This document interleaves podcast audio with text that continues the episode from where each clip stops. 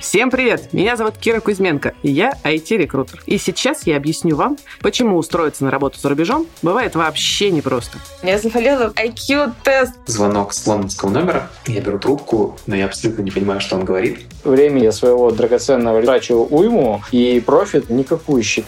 Чтобы найти работу в международной компании, надо уметь оформлять резюме, правильно упаковывать свой опыт, знать, что говорить на собеседованиях и вообще сменить парадигму мышления. И вот о том, как все это сделать, я и буду рассказывать в подкасте. Я буду разбирать истории кандидатов из разных IT-профессий, давать им, и в том числе и вам, конкретные советы. Как же получить офер мечты? А помогать мне будут нанимающие менеджеры и менторы из-за рубежа. Я услышал страшную вещь, что цель — это релокейт. Откажитесь от такой цели. Прошла я около 100 собеседований. Вот вы 100 зафейлите интервью, а на 101 вам повезет.